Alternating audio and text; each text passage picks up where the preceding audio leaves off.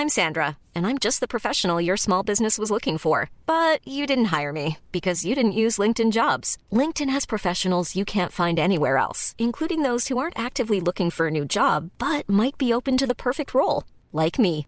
In a given month, over 70% of LinkedIn users don't visit other leading job sites. So if you're not looking on LinkedIn, you'll miss out on great candidates like Sandra. Start hiring professionals like a professional. Post your free job on linkedin.com/people today.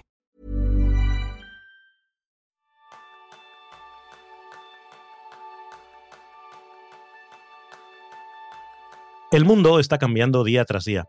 ¿Cómo puedes mantenerte actualizado? ¿Qué haces para salir de tus rutinas y ampliar tus horizontes? ¿Y cuáles son las claves de la mejora continua? Este es el tema principal del programa de esta semana, donde aprenderás todo sobre el aprendizaje y la mejora continua, Kaizen, con Jaime Rodríguez de Santiago. Y Jaime es el director general de FreeNow en España y el creador de Kaizen, uno de los podcasts más populares sobre desarrollo personal. Anteriormente Jaime lideró durante más de cinco años otro referente de la movilidad, BlaBlaCar, seguramente lo conoces. Pero por encima de todo, Jaime es una persona curiosa, que siempre ha sido fascinado por la tecnología y quien ha desarrollado su carrera alrededor del impacto transformador que tiene la tecnología en la sociedad. Bienvenidos a un nuevo episodio de Kenzo, el podcast donde descubrirás cómo vivir la efectividad para ser más feliz. Yo soy Jeroen Sangas, aprendiz en Nunca dejar aprender. Y yo soy Raúl Hernández, aprendiz en poner orden a la curiosidad. Jaime, buenos días, bienvenido, ¿cómo estás? Muy bien, encantado de estar con vosotros, un placer. Nosotros tenemos eh, esta presentación en la que decimos de qué somos nosotros aprendices y tenemos también esa pregunta para ti, que hoy me da un poco de miedo la respuesta, porque claro, en tu caso ¿De qué eres aprendiz? Pues, pues yo te puedo decir de qué no soy, que es a eso de poner orden a la curiosidad. Eso no lo he aprendido todavía y, voy soy aprendiz de, aquello que me llama la atención en cada momento y voy persiguiendo un poco la, siguiente cosa brillante que pasa por delante, pues me voy detrás. Entonces, ese es, eh, creo que a la vez mi pecado, pero también lo que me, lo que me un poco mi energía para seguir adelante. Me gusta mucho. Lo hemos dicho en la presentación, desde pequeña te, ha fascinado la tecnología. ¿Te recuerdas todavía cuál es la primera tecnología que te captó tu atención? Sí, además lo tengo fácil porque eh, lo he contado alguna vez. Mis padres eh, eran, tuvieron un, cuando yo era joven, cuando yo era niño, mis padres tuvieron una juventud bastante hippie. Entonces eh, viajamos mucho por España, por distintos sitios y en un momento dado mi padre se hizo profesor de instituto y estábamos, de hecho, vivíamos en Cuenca por aquel entonces. Y por un avatar del destino, el, Ministerio de Educación de España tuvo la buena idea de eh, ofrecer a los profesores un descuento para comprar un ordenador. Entonces mi padre compró un ordenador. Eh, un 386, un IBM 386 más concretamente. Y aquel ordenador empezó a coger polvo en casa porque ni Dios lo utilizaba. Pero a mí había algo que me fascinaba en esto de encenderlo y que esto tenía MS2, o sea, salían caracteres en pantalla, no esperemos ni dibujitos ni nada. Pero en lo de darle una tecla y que pasaran cosas me empezó a, me voló la cabeza. Y, de ahí eh, fui directo a los videojuegos, y pues fui haciéndome cada vez más friki, que, no hay otra forma de decirlo. Pero eh, no sé por qué, en particular los ordenadores y esa interacción entre el ordenador y la persona es algo que me parecía casi mágico y acabé pues eh, eh, aprendiendo a programar o a pseudo programar de muy, muy niño con un lenguaje de programación que había que se llamaba Logos, que era para niños y era consistía en mover una tortuguita. La tortuguita, ¿no? La tortuguita que decía. La, tortuguita le dabas órdenes y le decías, avanza 20 pasos y pinta en verde. Entonces te pintaba una línea eh, verde de 20 pasos. Y con eso empecé. Por tanto, esto era el de una pregunta curiosa, si has tenido desde muy pequeño, ¿no? Yo sí, yo es que creo que lo tiene todo el mundo, o no, no lo sé, la verdad. Yo es que para mí es muy natural el simplemente. Eh, eh, me, cuesta ponerlo en palabras, pero esa sensación que tienes cuando descubres algo nuevo y sobre todo cuando entiendes algo nuevo, que es como una especie de, eh, saciar un apetito. y, es ligeramente adictivo, para mí al menos, es, es, adictivo, ¿no? Y es un poco lo que llevo persiguiendo toda mi vida. Tengo un amigo que, que lo llamaba eso que él se consideraba un aprendiadicto, eh, porque disfrutaba mucho además de esos, en esa curva de aprendizaje, esos primeros momentos donde pasado el momento de no me entero de nada, pero empiezas a conectar cosas y esa sensación de esto encaja con esto y esto encaja con esto, ¡pum!, te vuela la cabeza. Luego es verdad que la curva de aprendizaje se hace más plana y ya hay que hacer mucho más esfuerzo para, para, hacer avances significativos. Y él decía, eso ya me da pereza. Por eso paso a otra cosa nueva en la que de repente vuelvo a tener ese subidón de que todo, de que todo encaja. Oye, Jaime, ese, esos padres hippies, que probablemente no sea la, la infancia que la mayoría de nosotros hemos tenido, ¿no? ¿Qué cosas te han, eh, qué cosas has heredado de aquello y qué cosas has generado un poco por ir a la contra, como todos hacemos con nuestros padres, ¿no? ¿En qué cosas te ves reflejado y en qué cosas dices, uy, he salido por otro lado? A ver, no me he psicoanalizado en exceso, pero eh, creo que obviamente eh, mis padres, los dos eh, eran de lo que siempre hemos llamado de letras o de artes, ¿no? Mi padre era de Bellas Artes, mi madre estudió filosofía y se ha dedicado a, la fotografía, a la literatura. Eh, entonces, yo soy ingeniero. Eh, quiero, decir, eh, no hace falta el ser Freud. Voy a ser ingeniero por rebeldía. no, no sé si fue por rebeldía o no.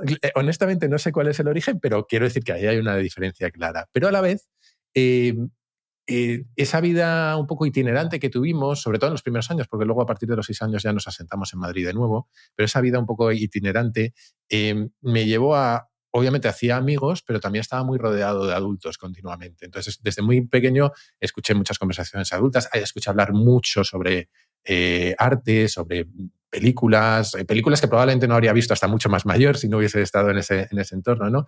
Entonces, yo siempre digo que yo no soy artista, tengo cierta habilidad para diseñar, pero no soy especialmente bueno, pero, y no considero que sepa de arte, pero sí creo que me ha formado una mirada a la hora de, analizar las cosas, ¿no? Que probablemente no me quedo en el primer impacto, sino que me gusta pensar por qué las cosas son como son en una obra de arte o en, la decoración de una casa o en lo que sea, ¿no? Que quiero decir, creo que sí que hay una mirada que probablemente he desarrollado detrás de eso, o quiero pensar.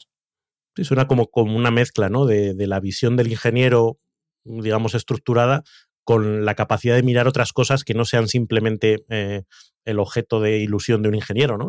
Mira, soy capaz de ver una obra de arte, la disfruto como obra de arte, pero además también le meto estructura o soy capaz de, buscarle los porqués. Y es que hay algo muy interesante e, en eso que a mí, eh, yo me fijaba mucho con mi padre y ahora cada vez que, que, encuentro a un experto en algo intento sonsacárselo. Y es, si tú imaginas como un pintor mira un cuadro lo mira en varios niveles, claro. Lo mira como lo miraríamos cualquiera de nosotros, como una obra de arte, pero también lo está mirando a la vez en la técnica que hay detrás y en cómo se ha distribuido el color o, la composición de la imagen, etcétera, ¿no?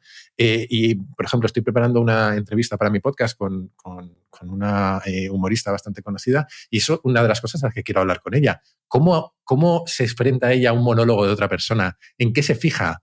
Eh, cómo analiza las pausas, ese tipo de cosas, ¿no? Porque creo que hay varios niveles de profundidad en todo lo que nos enfrentamos y es muy interesante intentar cambiar la mirada de vez en cuando. Escuchaba hace poquito una entrevista a un mago en, el podcast Aprender de Grandes, que también me parece muy, muy interesante, muy fascinante. Y, y, él hablaba como, explicaba cómo hay dos tipos de magos. Están los magos para el público general y los magos para magos que son los que se dedican a, elaborar nuevos eh, trucos. Claro, dice, tú estás eh, haciendo un, juego delante de gente que conoce todos los mecanismos que hay detrás. Y ellos cuando te están viendo no están con la mirada de niño de ha desaparecido la carta, sino, ah, mira, me está cayendo el double flip, el no sé qué, me está haciendo el, jueguito este. ¿no? Y el, el cómo eso no impedía el disfrute de la magia, sino que lo llevaba a otro nivel o hacía que lo disfrutases desde otro punto de vista. De hecho, una referencia un poco friki, pero que si os gustan estos temas os, va a encantar. Hay un programa de Estados Unidos que se llama Fulas, de dos magos que se llaman Penn and Teller, que de hecho un mago español lo ha ganado, lo ha ganado un par de veces, que es Jandro, eh, que es el concurso consiste básicamente en que magos van a, intentar engañar a estos dos magos, a ver si son capaces de que no descubran el secreto. Entonces está muy guay.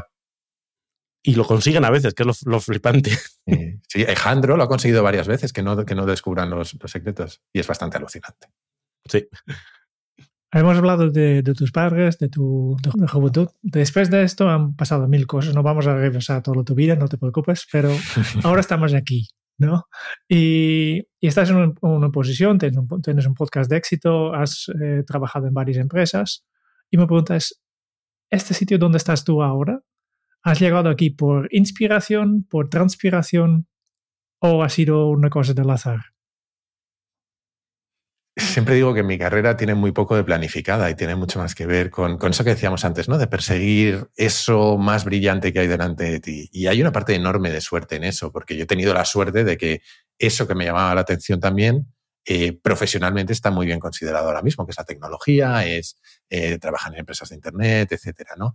Y con el podcast me pasó algo parecido. Eh, el podcast nace porque yo siempre he tenido proyectos paralelos, he necesitado siempre, cuando estaba en la carrera o en el colegio o en, el trabajo, tener otras cosas al lado, de, las cuales hice muchas, muchas de ellas relacionadas con la tecnología que nunca llegaron a nada. Pero el podcast, por lo que fuera, funcionó.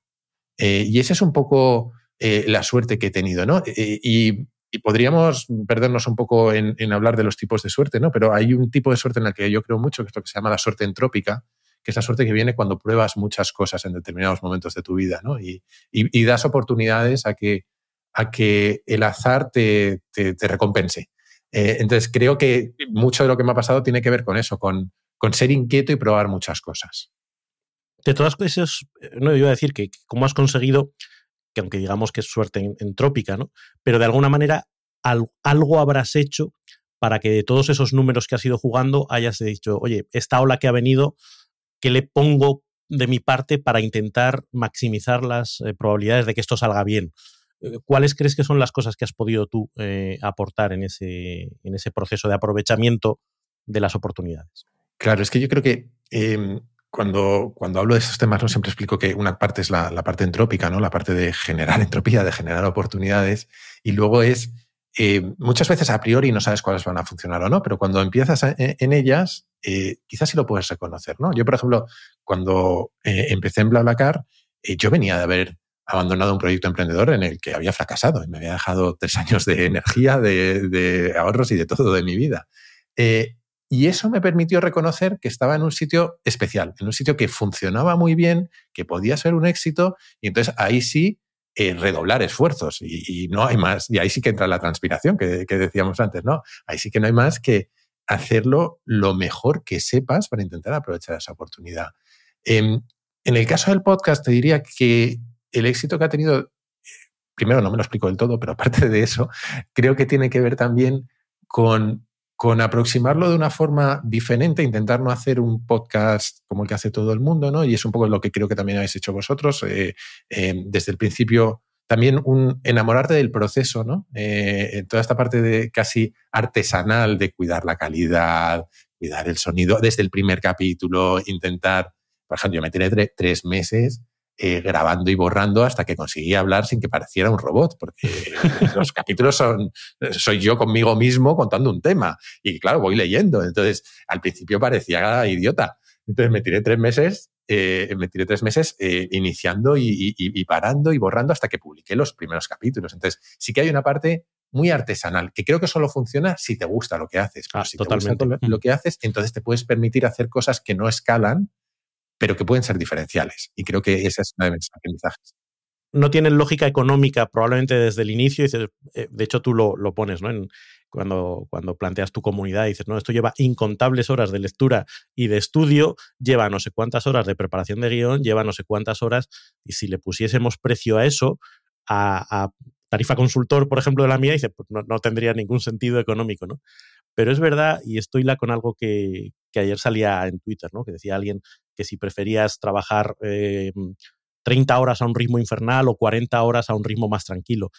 Mucho de nuestros trabajos, eh, trabajos del conocimiento, no se miden por una lógica lineal y a veces ese extra de calidad, ese intangible, deriva precisamente de hacer las cosas con calma porque te gustan, que si le aplicásemos la lógica económica diríamos, no, el podcast no, no, entra, en, no entra en la ecuación porque no, no es rentable. Dices, oye, pues a veces está bien hacer cosas que no son directamente rentables y acaban siéndolo precisamente porque has pasado por esa, por esa época de no buscarle el céntimo desde el primer momento. Esto lo cuentan muy bien los, los fundadores de Airbnb, eh, porque en un momento dado eh, uno de sus inversores eh, les dijo, ¿dónde están vuestros clientes? Esto al principio del todo, y tenían cuatro clientes en Nueva York y ellos estaban en California. Dice, pues en Nueva York, ¿qué hacéis en California? Iros a hablar con ellos. Entonces, durante una temporada, los dos fundadores se encargaban de hacer las fotos de las casas y era una forma de contactar con los, con los hosts, con los, con los huéspedes, em, y, perdón, con los, con los anfitriones, y de em, entender qué necesitaban, qué no, etcétera. Y ellos explican que al principio tienes que hacer cosas que no escalan para escalar después, que es la forma de escalar después, ¿no? Y, creo que hay muchos aprendizajes en, en, eso. El podcast va a ser económicamente rentable o no en función de cuánto escale después. Pero a lo mejor no llegas a escalar si no haces determinadas cosas al principio que te parecen poco escalables. Y sobre todo hay una parte de disfrutar del camino, tú que también caes por, la parte de la filosofía y por la parte de, ir más allá de, las cosas más tangibles. A veces la vida es eso, ¿no? a qué dedicamos los, momentos y disfrutarlos. Sí, una, cosa, porque me parece muy interesante que dices, ¿no? Pero hay que poner primero el esfuerzo, meter horas, meter energía y luego al final tal vez será exitoso. La pregunta es, ¿hasta, hasta cuándo hay que continuar con un proyecto antes de abandonarlo? Porque tal vez dices, vale, pues yo, yo tengo que hacer este trabajo que no es escalable al inicio, que tampoco me da el, retorno de mi inversión, pero en un momento yo espero que sí que me da este retorno de inversión. ¿Y cómo sé cuándo llegue este momento o si, si lo tengo que, que pagar? Pues a ver, es que es una pregunta muy difícil, porque eh, lo primero que debo decir es que yo he fracasado con eso en el pasado. Por ejemplo, cuando os contaba este fracaso emprendedor, yo creo que el principal error que yo personalmente a título particular cometí fue el de tardar tanto en rendirme. Creo que, cometí un error enorme. Em, y haciendo introspección, creo que parte de ese error, y, y, no sé si voy a responder a tu pregunta o no, pero espero darle pistas a la gente que esté ahí, creo que parte del error vino de, de que, mi, de, que acabé convirtiendo ese emprendimiento en mi identidad. Acabé definiéndome como emprendedor, entonces dejar ese proyecto era muy, muy difícil porque era cambiar de identidad, no era pasar a hacer algo nuevo. ¿no? Em, a partir de ahí creo que es realmente difícil entender cuando un proyecto que te gusta eh, debes abandonarlo si no, si no arranca, porque tenemos infinitos ejemplos y contraejemplos de gente que ha aguantado hasta el final y de repente ha tenido éxito y de gente que... Messi, por ejemplo. Hombre, yo, mira que soy del Madrid, pero creo que ha tenido éxito desde el principio. no, pero, con el tema del Mundial, ¿no? Como la, oye, podía haberlo dejado eh, con 30 años y decir, mira, yo ya, eh, lo siento, no he podido, y, pero podía no haberle salido bien y ahora estaríamos haciendo la crónica inversa, ¿no? Que es el problema de, los, de las anécdotas, que siempre encontrarás algo que justifica tu argumento. Claro. Entonces, yo la única, y, no es buena, y, no es perfecta, ¿eh? pero la el único más o menos antídoto que he encontrado a eso es rodearte de gente cuya opinión valores lo suficiente como para hacerles caso, que eso no es tan habitual en realidad, eh, y que sean capaces de decirte la verdad. Eh, gente que te diga, mira, esto no va a ninguna parte, y que, y que sepas que te lo dicen con, tu mejor, con su mejor intención. E incluso ahí vas a tener dudas. Pero es que creo que no hay una fórmula mágica, pero esa es la única por lo menos para, obligarte a ti mismo a, replantearte lo que estás haciendo. Bueno, creo que en línea con, lo que decías, eh, y espero no estar desvelando eh, ningún secreto, cuando hablabas de, este libro que estás escribiendo y que nada es real, y parte de ese pensamiento que tenemos que aplicar a la hora de analizar la realidad es desmontar las narrativas, ¿no? Porque las narrativas son muy peligrosas porque parece que encajan perfectamente como anillo al dedo. Y la vida no es un relato, la vida no es una sucesión de causas y efectos perfectamente definibles, sino que a veces vas para un lado, a veces para otro y no hay forma de saberlo a priori. Eh, por eso vivir es tan complejo y buscamos tanto consuelo a veces en la literatura, a veces en, el relato, porque es mucho más sencillo y mucho más confortable. Sí, de hecho, eh, escuchaba ayer, antes de ayer, un podcast de, de Joan Tubau, entrevistando a Boro Mas, donde hablaban del poder de la ficción para explicarnos la vida, porque leemos mucha no ficción, pero hay muchas verdades de la vida que, nos es más fácil, son, son, más fáciles de entender cuando las, las, afrontamos desde la ficción, cuando nos permitimos ponernos en la piel de un personaje que hace barrabasadas que nosotros no haríamos nunca, pero nos permite entender por qué las hace, por ejemplo, ¿no? Eh, y volviendo a lo que decías de los relatos, efectivamente, es que los seres humanos estamos programados para para darle coherencia a lo que nos pasa y, a los argumentos y a lo que hemos hecho, ¿no? Tenemos todos estos mecanismos para resolver nuestras disonancias cognitivas cada vez que hacemos algo que sabemos que no deberíamos haber hecho, que nos llevan a racionalizar. Hay una frase que a mí me encanta, que es de, Robert Heinlein, un escritor de ciencia ficción, que dice que el ser humano no es un animal racional, es un animal racionalizador. Y me parece que resume muy bien esa lucha que tenemos con las narrativas. Oye, una, una pregunta que yo tenía aquí, pero que en cierta manera has, respondido nada más empezar, ¿no? Cuando hablamos de esa tendencia o esa curiosidad que puede derivar en, tendencia a perseguir, pues esos brillitos dorados, y ahora me apetece esto y ahora me, llama esto la atención. Eh, te, quería preguntar cómo lo controlas y básicamente has dicho que no lo controlas y que, y que de alguna manera, y esto me parece interesante, como que te has rendido a ello. Es decir, que lo que has tratado es de buscar la parte positiva que eso tiene en vez de intentar canalizarlo, en vez de intentar ponerle riendas, lo cual me parece muy interesante desde un punto de vista de aceptación y de, y de explotación de, la fortaleza, ¿no? que siempre se dice que es mucho más rentable que intentar eh, corregir nuestras debilidades. Es que creo que eh, lo has definido muy bien. Eh, yo lo suelo explicar como que he hecho las paces con que esta es mi forma de ser. Em, y, yo siempre pienso en, una dualidad y es que creo que muchas veces nuestras principales fortalezas son nuestras debilidades a la vez, ¿no? Y entonces lo que tenemos que hacer es cómo las aplicamos. Y yo personalmente he aprendido que, que por ejemplo, profesionalmente, mi carrera es la carrera de un generalista. Eh, cuando yo he destacado en una empresa ha sido porque era capaz de presentar las cosas de una manera distinta al resto o de hacer cosas que otra gente en mi puesto no podía hacer. Yo en BlaBlaCar entré de responsable de marketing siendo ingeniero ya cosa rara. Eh, y a partir de ahí, eh, me acuerdo que teníamos reuniones y a lo mejor yo, como era ingeniero, pues podía venir con una cosa que había programado para eh, hacer creatividades de Facebook o para hacer no sé qué, ¿no? Entonces, em, yo he descubierto que mi mayor potencial está en, en, unir disciplinas y en unir lenguajes que otras personas a lo mejor no pueden unir. Y eso tiene que ver con la curiosidad. Entonces, a partir de ahí, lo que he intentado es construir mi carrera y probablemente mi vida alrededor de la curiosidad, porque es algo que me, que me produce mucha satisfacción. Entonces, eh, nos podríamos ir al Ikigai y, todas estas cosas, ¿no? Yo no sé cuál es mi, mi, Ikigai exactamente, pero no debo andar muy lejos de, perseguir cosas que, me llaman la atención. Antes has mencionado que, siempre recomiendas que, o tú siempre has tenido un proyecto secundario, que ahora es el Kaizen. Y tengo dos preguntas en este sentido. De, primero, ¿Cómo daba salida a toda esta curiosidad que tenías antes de tener Kaizen? ¿Qué tipo de proyectos has tenido antes? Y después, claro, la pregunta un millón, de cómo combinar un trabajo exigente como directivo con la creación de un podcast de éxito de forma artesanal, como has explicado antes, que también lleve su tiempo, más el aprendizaje, la lectura, la vida privada, la familia. ¿Cómo combinas todo esto? La respuesta corta a eso es mal pero, pero intentar desarrollarlo un poco más. Eh, a ver, eh, empiezo por la primera pregunta, ¿no? Por la parte de, los proyectos personales que he tenido antes y demás. Eh, no son muy distintos de lo que he descrito en cuanto a que tenían que ver con la obsesión paralela que, que, tuviera en cada momento, ¿no? y tuvo que ver desde una época que me dio por dibujar y diseñar mucho con el ordenador, hacer páginas web o incluso diseños más o menos artísticos, camisetas, eh, en concursos de, camisetas, etc. Eh, a luego proyectos más tecnológicos. Eh, hubo una temporada que me dio por construir una plataforma que analizara todas las noticias de todos los periódicos, intentara identificar trending topics y viera cuáles estaban creciendo más en cada momento, según los likes en, en Facebook, etc. U otra que servía para eh, conseguir eh, seguidores en Twitter. Ya acabé, le creé una cuenta a mi perra y mi perra acabó teniendo mil seguidores en Twitter, que es una cosa completamente absurda. Eh, entonces, realmente todos esos proyectos nacían de, una pregunta y era, ¿cómo se haría esto? ¿Cómo podría hacer yo esto? Y, y, me pasaba un poco lo que decía antes Raúl, de su amigo, que, y me pasa programando, cuando programaba, que a mí me interesa mucho más encontrar la solución que luego hacerlo.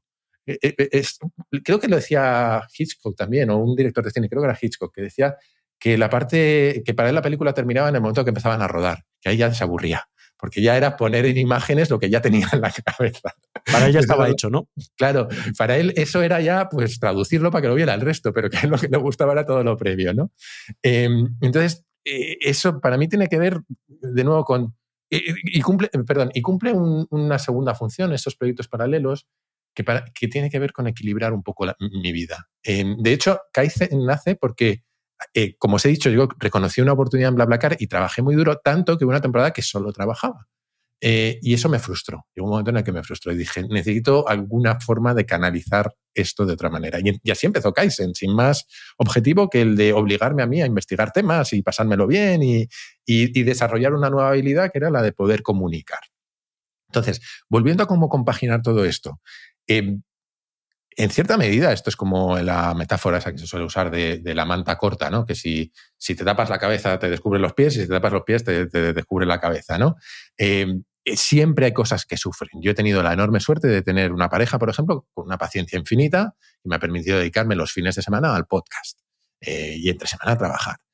La otra eh, parte o la otra eh, característica esencial para hacer varias cosas a la vez es la disciplina. Yo siempre digo que la disciplina es la capacidad de obedecerte a ti mismo. ¿no?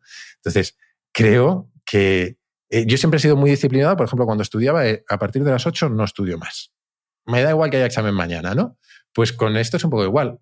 Te organizas para terminar de trabajar a determinada hora y tienes unos bloques muy, muy predefinidos llegando al punto de bloquearme, podemos entrar en cosas muy específicas si queréis, pero bloquearme bloques en el calendario, no permitir que me pongan reuniones, una serie de, técnicas para proteger mi tiempo y sobre todo ser el dueño de mi tiempo.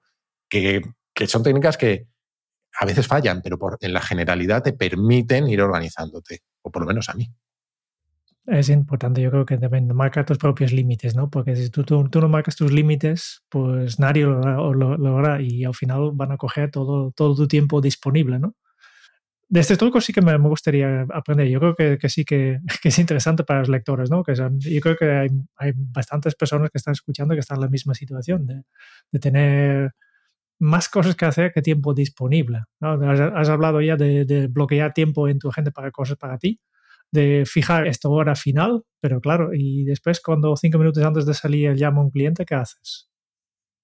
A ver, yo eh, aquí soy un poco cauto porque también soy consciente que tengo una posición un poco privilegiada por el puesto de trabajo que tengo, en el que eh, efectivamente tengo muchas, muchas responsabilidades, pero me permite en cierta medida ser más dueño de mi tiempo, ¿no? Porque al final, siendo el director de la empresa, pues puedo organizarme un poco mejor. Eh, tengo jefes, pero no están en el día a día diciéndome, haz esto, haz esto, haz esto, ¿no?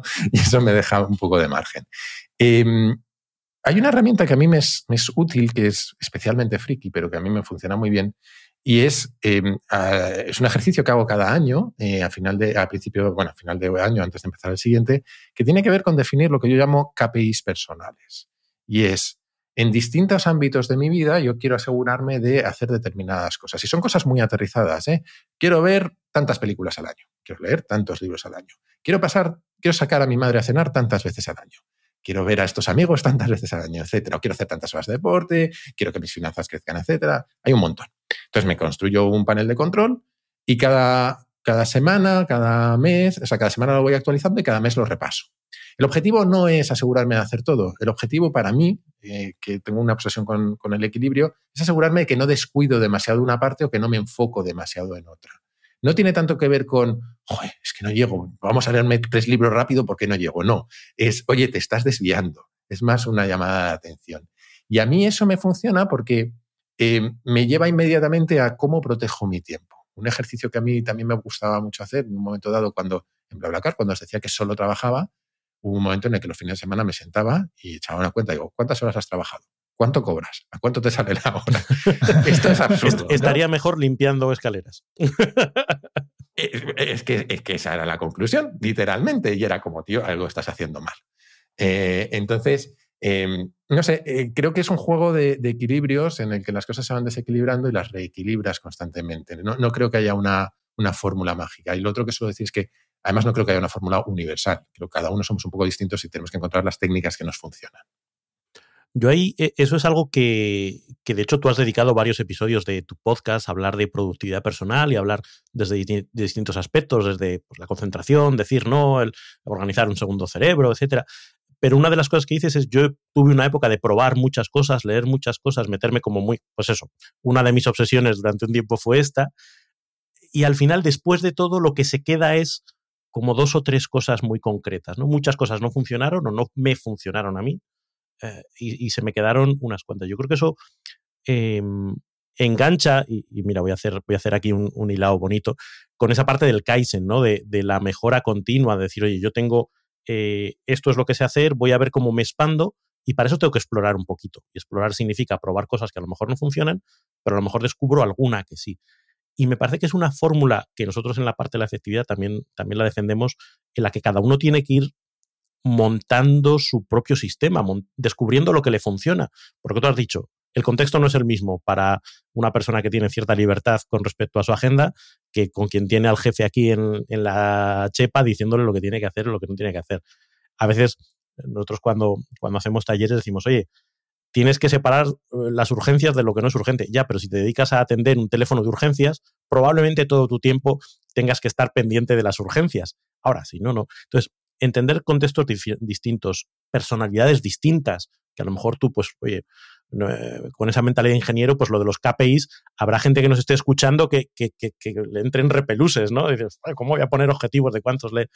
Pero... primero, para estas personas, KPIs son Key Performance Indicators. Son básicamente objetivos que tú te pones. ¿eh? Eso es. Son, métricas a las que miras para asegurarte de que vas por el camino que quieres ir, básicamente. Pero que eso es algo que a ti te funciona y que has descubierto que te funciona después de eh, X tiempo.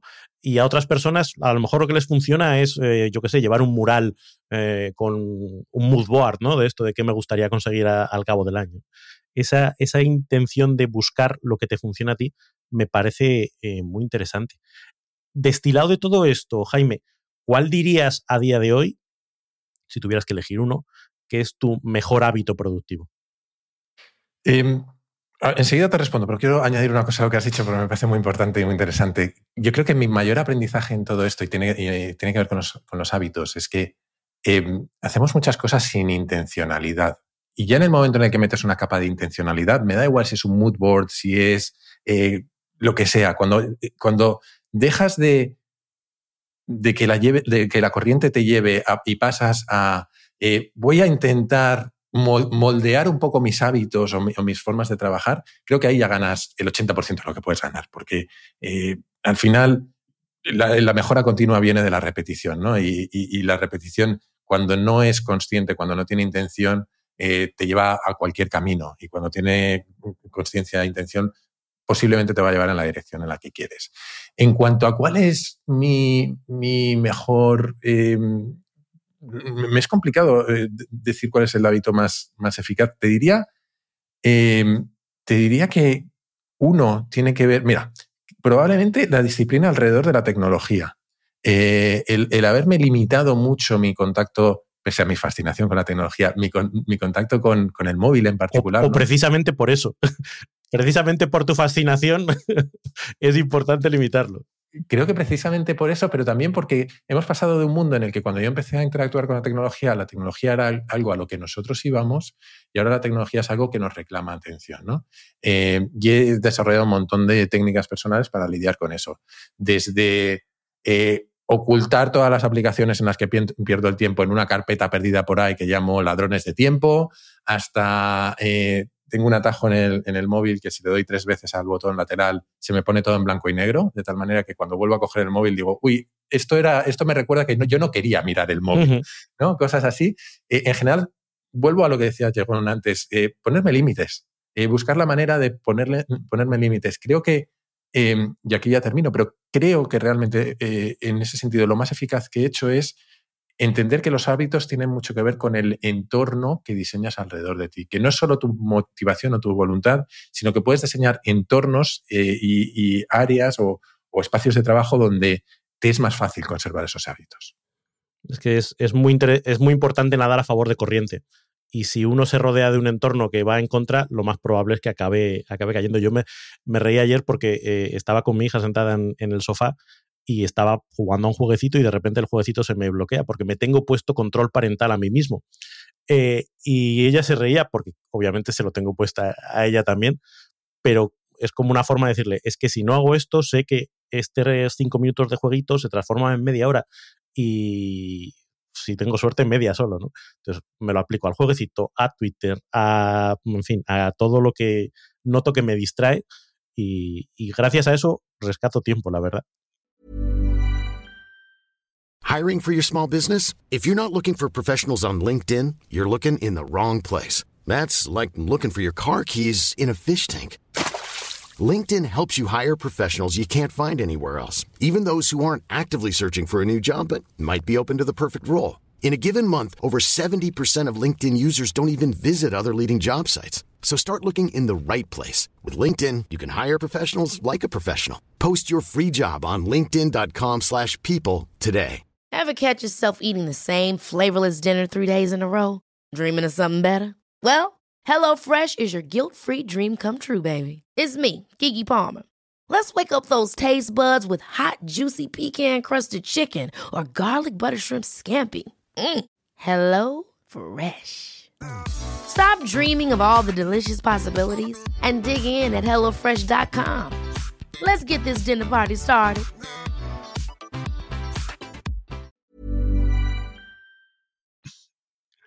Oye, volviendo, Jaime, eh, un poco a eso que decías antes, de, del entenderte como generalista y entender ese, valor. ¿Cómo podemos poner en valor ese generalismo, esa, polimatía, esa capacidad de, unir mundos? Porque a veces parece que el mundo está construido para especialistas, ¿no? Y cuando uno va a buscar trabajo, busca un director de recursos humanos con no sé cuántos años de experiencia en, en negociación de... Dices, no, pues mira, tan especializado no soy. ¿no? Luego son muy valiosos los, los eh, generalistas una vez que están dentro, ¿no? Pero la entrada, ¿cómo se consigue poner en valor todo eso? Es que la curva de, carrera de un generalista es muy distinta a la de un especialista y, y, es mucho más exploratoria al principio y, e incierta, ¿no? Eh, yo te puedo contar cómo me ha funcionado a mí, pero no sé cómo le funciona a otras personas.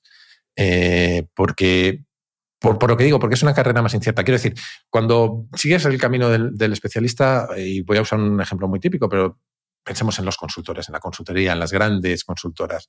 Está muy claro. Entras y vas cumpliendo tus, tus etapas y vas ascendiendo en, en, el escalafón hasta llegar a socio o lo que sea, ¿no? Y eso está premarcado. Pero cuando vas desde el lado del generalismo no es tan sencillo porque normalmente aún así vas a estar obligado a entrar en una posición más especialista, como me pasó a mí con la parte de marketing o en algún trabajo anterior. Y creo que la única forma de ponerlo en valor es en la práctica, es en la práctica demostrar que puedes complementar ese especialismo con otras perspectivas. Ahora se habla mucho de, nuevas geometrías del talento y se habla, eh, veréis, conoceréis este libro de amplitud de, de, de Epstein, Range, se llama en inglés, que, que lo que habla es estamos en un mundo que cada vez eh, importan más los generalistas, pero en realidad miente, porque él no habla de generalistas, él, él, habla de lo que se llaman perfiles en forma de T. Perfil en forma de T es uno que es en vertical tienes una especialización, ¿no? Algo que dominas muy bien, y luego en horizontal es que tienes mucha amplitud para tocar otros temas. Y se habla de nuevas geometrías, ¿no? Y se habla de que hay perfiles en forma de T, eh, que eso, una especialidad y varias eh, y, y, mucha capacidad de tocar otros temas, pero también en forma de pi, con dos especialidades. Ah, bueno, claro. Y, y si pudieras tener tres, sería fantástico, ¿no? no, pero, pero cada vez se habla más de eso. Y, y no significa que, seas, que necesites ser un súper especialista en todo, pero si tú, por ejemplo, yo hay un ejemplo que uso mucho, que es el de eh, un. Él es ingeniero, aunque se dedica al periodismo, Kiko Llaneras, que trabaja para el país. Es un tipo que se ha dedicado a hacer visualización de datos y periodismo de datos y realmente ese tipo solo compite consigo mismo, porque no hay mucha gente que haga eso. Si eres capaz de encontrar combinaciones únicas de disciplinas, eh, te generas un nicho a ti mismo. Entonces, creo que la forma de competir del generalista tiene más que ver con eso, ¿no? Con buscar conexiones entre sus fortalezas que le permitan ser diferencial. Sí, ahí, hay un, par de referencias que a mí me, me gustaron mucho. Una eh, es el libro de Scott Adams, el creador de, de Dilbert, eh, que es cómo, cómo, fallar a lo grande y aún así tener, éxito, ¿no? No me acuerdo cuál era la traducción correcta en, en, castellano, ¿no? Pero que te decía eso, que al final la capacidad del generalista también viene de, con intención, eh, hilándolo con lo que decías antes, por la intencionalidad a ir creando ese stacking de habilidades, ¿no? Tengo esta habilidad que además le añado esta otra y eso me genera una combinación que empieza a ser única. Y si le añado una tercera, ya soy especialista, pero además manejo la fotografía, además ser, eh, hablar en público y eso me permite hacer unas presentaciones que nadie más puede hacer en mi sector. Me ha vuelto loco. Y otra referencia que estaba, estaba buscando el, el, nombre, que era Josh Kaufman, cuando habla de las primeras 20 horas, que no es tan difícil adquirir un conocimiento básico de casi cualquier cosa, pero que te diferencia del que tiene la inmensa mayoría de las personas. Es decir, eh, y, y, esto iba con una, con una, pregunta que te queríamos hacer también, ¿no? El, cómo abordar el aprendizaje de algo nuevo. A veces no necesitas hacer esas 10.000 horas de las que hablaba Malcolm Gladwell. Con que hagas esas primeras 20 ya estás en el top, no sé, 20% de personas que más saben de ese tema. Dices, bueno, pues ya me da para ir cultivando distintos, distintas habilidades, ¿no? Esa geometría diferencial que, podemos ir construyendo lo hilo con la pregunta que, te decía. ¿Tú cómo abordas el aprendizaje de algo nuevo? Aparte de ese subidón de curiosidad que entiendo que te, que te lleva a meterte ¿no? como, como, como pollo sin cabeza en las cosas, ¿no? pero luego cómo le vas dando orden para sacarle partido. Eh, no tengo una forma muy, muy estructurada de hacerlo, la verdad, eh, y hay bastante literatura al respecto, pero eh, lo, lo aproximado es una forma bastante básica y es tiro de hilos. primer hilo que, descubro, empiezo a buscar referencias y contrarreferencias, gente que opina diferente. ¿no? Y, yo creo que a partir de ahí no es tanto, un aprendizaje que yo tengo, no es tanto leerte muchos libros, sino leerte la parte importante de los libros, porque los libros en general les sobran muchas páginas. Entonces, creo que, por ejemplo, si te tomas eh, eh, un tema concreto, yo que sé, sesgos cognitivos, pues te puedes tirar en sesgos cognitivos, te puedes ir hasta el infinito, pero realmente una cosa que a mí me funciona muy bien es acudir a las fuentes originales, te vas a Kahneman y demás, y ahí tienes el 80% de lo que se cuenta luego, y luego ya intentar buscar em, autores complementarios o, contenido complementario.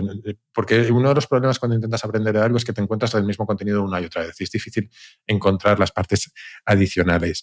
Eh, insisto, a mí lo que me funciona bastante bien tiene que ver con esa exploración un poco eh, intencionada de no leer por leer, sino leer considerando si esto ya lo he visto antes. Entonces intento acelerar y buscar y, buscar en las notas o en las referencias eh, de dónde viene ese contenido o también buscar eh, contra, contraargumentos. También es cierto que este ejercicio creo que es mucho más fácil, o el ejercicio de aprender cosas nuevas creo que es mucho más fácil cuando ya llevas mucho tiempo saltando de tema en tema, porque empiezas a relacionar unas cosas con otras con más facilidad.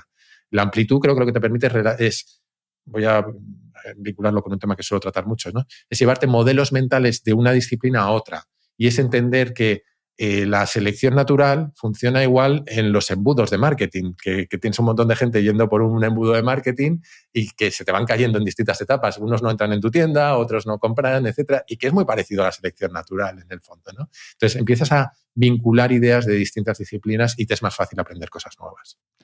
Esto me suena mucho a un libro que, nosotros hemos leído y reseñado, que se llama Cómo leer un libro, de Mortimer Adler, que es un clásico que no recomendamos el libro, que, ya ha pasado un poco, pero sí que da mucha importancia a esto de el 90% de los libros no hace falta que les analices a todo, simplemente como una, una lectura superficial ya tienes suficiente, ¿no? Y luego da mucha énfasis también en este, este lo que él llama la lectura sintopical, ¿no? De, de, coger varias fuentes para sobre el mismo tema, para, para combinar diferentes puntos de vista y así compartir tu propio pero este sí, que hablar por, por encima, cuando yo intento hacerlo, es complicado. ¿eh? Por, cogerlo, coger la esencia de un libro rápidamente, porque muchas veces yo he intentado, por ejemplo, con los resúmenes, ¿no? Y seguramente conoces el, Blinkist, el Blinkist que, que, hace resúmenes de, que puedes leer en 15 minutos el resumen de un libro. Y entonces hay los 4 Minute Books, que creo que se llama, es un blog que, que publica resúmenes de los resúmenes. que básicamente es muy sí sí en un tweet. sí pero eh, en, un buen libro eh, de, aquí aquí quiere ir no en un buen libro el concepto principal se puede expresar en un tweet de este, este va el libro pero claro para que este te impacte para que para que este te llegue y realmente te motiva hace falta, obviamente, justo lo que hemos hablado antes, de una historia, una, una, anécdota, que obviamente de un libro lo que me quiero son, son justo esas anécdotas, que obviamente es lo primero que eliminamos cuando, cuando queremos resumir y queremos ir al grano. ¿No? Por tanto, ¿cómo lo haces tú para quedarte con estas, partes más inspiradoras, que son las historias, y no quedarte solo con la esencia que, no, que, no, que es gris, que no nos inspira? Sí, porque además eh, eh, tu estilo es muy de eso, muy de historias, muy de se aleja de lo conceptual, obviamente nace mucho de lo conceptual, pero luego lo trasladas mucho al, mundo de lo concreto. Sí. A ver, es que eh, iba a decir que yo no, no, creo mucho en los resúmenes. He intentado usar esas cosas y no me adapto nada. Eh, y, creo mucho más en la lectura en diagonal. Creo mucho más en, leer rápido, en escanear el, texto y ir saltando las cosas que, que no te aportan a ti. Y creo en eso porque no creo que el mismo resumen nos valga a todos creo que la importancia de un libro está en qué partes resuenan contigo y qué partes conectan con otras cosas que tú ya sabes. Entonces, en un resumen te pierdes todo eso. Yo suelo decir que un resumen eh, es el proceso, no el resultado. O sea, lo importante es el ejercicio de resumir, no el resultado, el resumen hecho.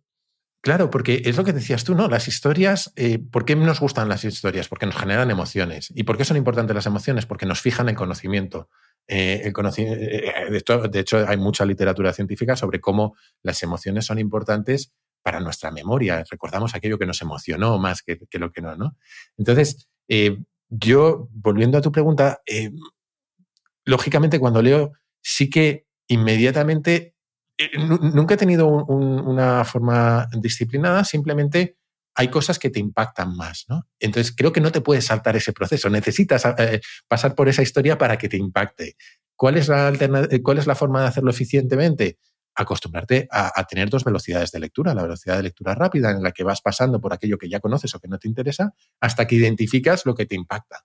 Y eso se entrena. Y, es que creo que no hay más, desde mi punto de vista, no hay más solución que entrenarlo. Y se entrena leyendo mucho y, acostumbrándote a que hay, hay páginas que te sientes incómodo, pero dices, esto me lo salto. Esto me lo salto.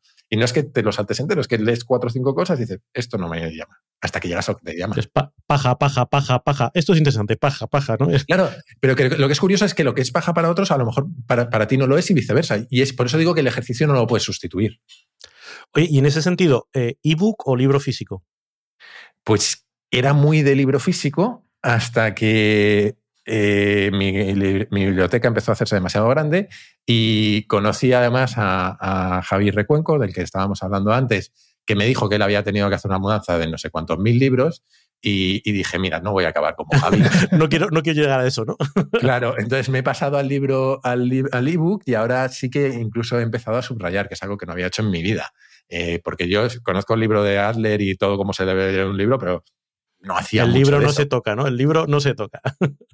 Es que, es que yo funcionaba más por osmosis, ¿no? Por, por qué cosas se me quedaban y qué cosas me, me impactaban. Y, de hecho, a veces me preguntan, ¿cómo eliges los temas para Kaizen? Y es que no los elijo, realmente tiene que ver con lo que se me, con lo que se me ha quedado en la memoria. Ahora, obviamente, lo voy industrializando cada vez un poco más y ahora sí tengo un Notion donde guardo cosas, etcétera.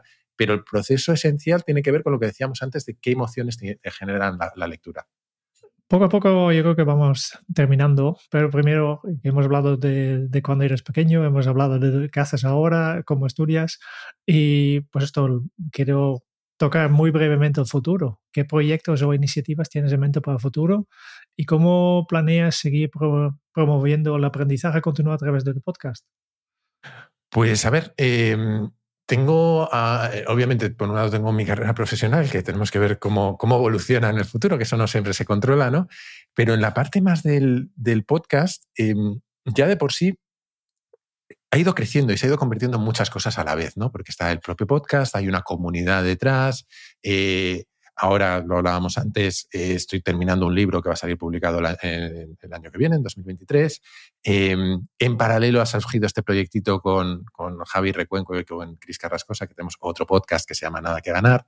Entonces, em, no tengo un plan muy claro de a dónde llevar esto, pero, pero sí creo, sí tengo mucho compromiso con el, con el podcast original, ¿no? Con Kaizen, conseguirlo, haciéndolo crecer, porque sigue creciendo a muy buen ritmo, cada vez llega más gente y, es una gozada. Y, y, a partir de ahí, a donde me lleve de nuevo la curiosidad, creo, creo que es una respuesta un poco decepcionante, pero no tengo más plan que, que seguir con, con, con ese camino que de momento funciona no sé si decepcionante, pero te diré que muy lógica, teniendo en cuenta todo lo que nos has contado.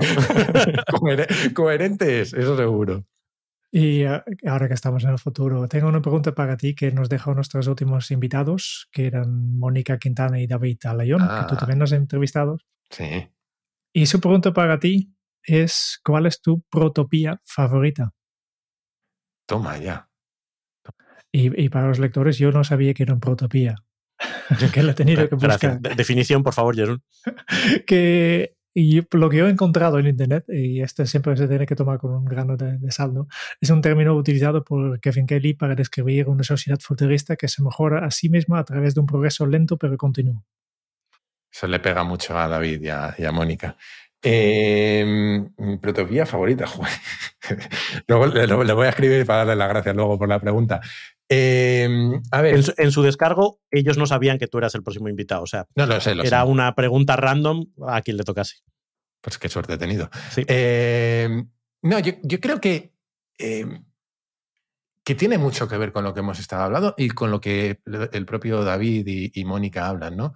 con cómo despertar esa, esa curiosidad por la mejora continua y esa concienciación de que vivimos en un mundo que está cada vez más acelerado y que o nos reciclamos constantemente, y ya no hablo del, ámbito profesional, o, no vamos ni siquiera a, disfrutarlo, porque el mundo cambia muy rápidamente. Entonces, em, tienes dos formas de afrontar eso, como que te, lleve, te lleven las olas y vayas de un lado para otro, o surfearlo, ¿no? Y creo que la parte más, más bonita de ese camino es, es surfearlo y disfrutar de, que vivimos en un mundo acelerado.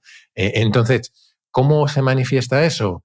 Pues a mí me gusta mucho que existan comunidades como la de Kaizen, como la de Kenso, como la que tienen David eh, eh Alayón y Mónica Quintana a su alrededor en general, eh, la de difundir ideas que nos llevan a, a, explorar esa curiosidad.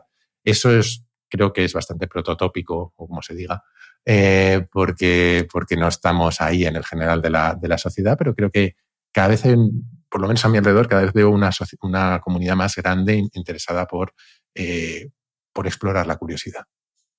Y seguir con esto, ¿qué vas a preguntar al próximo invitado o la próxima invitada de este podcast? Venga, vamos a, devolver el favor. Eh, ¿qué, ¿Cuál es la cosa más extraña que ha despertado su curiosidad? Vamos a pasar la pregunta al, siguiente invitado o invitada, que todavía ni nosotros sabemos quién será. y con esto ya vamos a la parte final. Primero, cuestionario Kenzo. Diez preguntas rápidas que hacemos a todos nuestros invitados.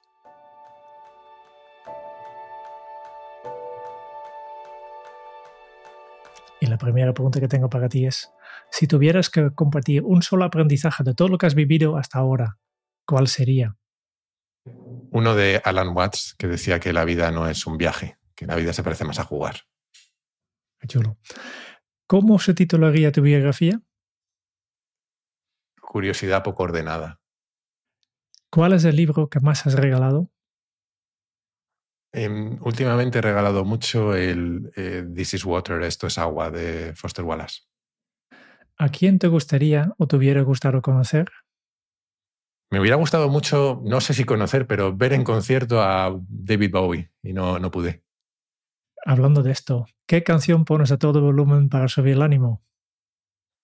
El título es terrible, eh, pero me gusta mucho. Es una canción de extremo duro que se llama Necesito droga y amor. pero la música me genera muy, muy buen rollo.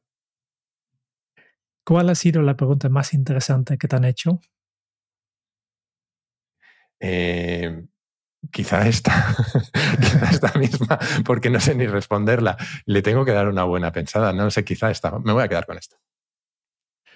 ¿Qué se te viene a la cabeza cuando piensas en la felicidad? Uf, creí que cuatro capítulos, creo, del, del, podcast. De, al final sumamos como dos horas, o sea que va a ser difícil resumirlo. Pero diría que es un proceso continuo en el que no tiene una meta, sino que se redefine constantemente. ¿Qué película volverías a ver cada año? Probablemente hay, muchas, porque me gusta mucho el cine, eh, pero una de mis películas fetiche es El apartamento de Billy Wilder. Y si tuvieras que dejar un mensaje en una cápsula para tu yo del futuro, ¿qué te dirías? Que espero que haya merecido la pena. Esperamos que sí, seguramente. Em, muy bien. Y con esto ya vamos terminando. Solo nos queda compartir contigo y con todos los oyentes de este podcast nuestras notas, que hemos aprendido, aprendido mucho de ti, Jaime. Jaime nació y creció en un entorno creativo, hasta un poco hippie, y aunque salió, quizás por rebeldía, ingeniero, de ello sacó curiosidad y las ganas de ver el mundo de una manera diferente. Aprovechando aprovechándose de un 386 que el Ministerio de Educación subvencionó a su padre, fue dando rienda suelta a su curiosidad y a sus inquietudes, y todo eso acabó fraguándose, un poco por azar, un poco por suerte entrópica, en un podcast, Kaizen, que de alguna manera le ayuda a ponerle las riendas a esa curiosidad que le lleva como un pintor a buscar lo que hay detrás de lo evidente. Habiendo hecho las paces con su carácter de explorador y de generalista, ha aprendido a unir disciplinas que a otros le quedan lejos y a hacer de eso no su debilidad, sino su fortaleza. Sus múltiples intereses son, también, un reto a la hora de organizarse y equilibrar lo mejor que se puede las distintas áreas de su vida. Por eso ha dedicado tiempo a explorar el tema de la productividad personal. Y después de probar técnicas e ideas, al final descubrió que lo importante es ponerle intención a tu vida, proteger tu tiempo y poder gestionarlo con disciplina para alcanzar sus KPIs personales. Cultivar el aprendizaje continuo implica encontrar una hebra y empezar a tirar del hilo, explorar referencias y contrarreferencias e ir rellenando huecos y relacionando disciplinas, pero sobre todo implica disfrutar de la experiencia. Jaime nos ha trasladado la importancia de conocerse a uno mismo, de utilizar sus propias características para impulsarse y de poner en valor lo que uno es. Y a partir de ahí dejarse llevar por donde la curiosidad y la vida, que se parece más a jugar que a viajar, nos lleve. Muchas gracias Jaime por contagiarnos tu ilusión por aprender y por disfrutar de la curiosidad. Muchas gracias a vosotros y en particular por este bonito resumen. Muchas gracias. Pues eh, gracias a ti, Jaime. Eh, la verdad es que hemos disfrutado mucho de, la conversación. Como suele pasar cuando uno habla con una persona curiosa, pues son muchos los hilos que uno piensa, ay, ojalá hubiera podido tirar de por aquí, ojalá hubiera podido tirar. Lo sé, lo sé. Pero se agradece mucho porque se queda uno con una sensación muy, muy revitalizante. Y a los demás, pues hasta aquí hemos llegado. Muchas gracias por escuchar el podcast de Kenso. Si te ha gustado, te agradeceríamos que te suscribas al podcast, lo compartas en tus redes sociales o dejes tu reseña de 5 estrellas para ayudarnos a llegar a más oyentes.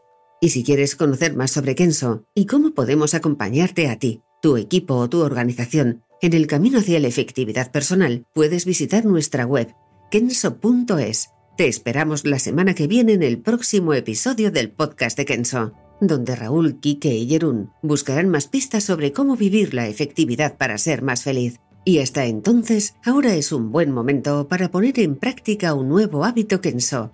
Sigue a tu curiosidad para descubrir nuevos mundos. Nos escuchamos muy pronto. Chao.